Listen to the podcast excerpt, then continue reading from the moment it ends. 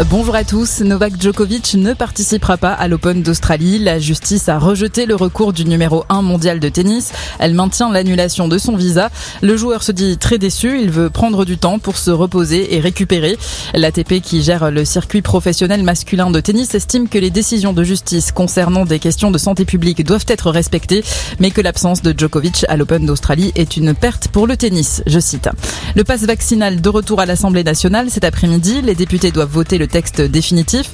Le projet de loi a été approuvé par les sénateurs hier, mais deux mesures ont été supprimées. La vérification d'identité par les restaurateurs ou les cafetiers et l'amende administrative si un employeur ne respecte pas les règles de télétravail. Un débat public sur l'avenir de notre système de santé, c'est ce que réclament des associations d'élus et de patients, des acteurs des secteurs de la santé et du médico-social. Ils adressent une lettre ouverte aux candidats à l'élection présidentielle dans un courrier publié aujourd'hui dans le journal du dimanche. Deux ans après le début de la crise sanitaire, le sujet de la santé reste insuffisamment traité, estiment les signataires. Éric Zemmour poursuivi pour contrefaçon du droit d'auteur. Il devra s'expliquer le 27 janvier sur l'utilisation dans son clip d'annonce de candidature à la présidentielle d'images non libres de droit.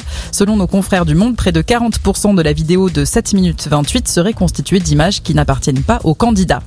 Des dégâts importants, mais pas de victimes, après une puissante éruption qui a secoué le Pacifique Sud. Les îles Tonga ont été particulièrement touchées, les communications sont coupées, la capitale a été recouverte d'un épais nuage de cendres et des habitants ont dû fuir les vagues déclenchées par l'éruption. Mais la situation est de nouveau calme et stable, selon le gouvernement.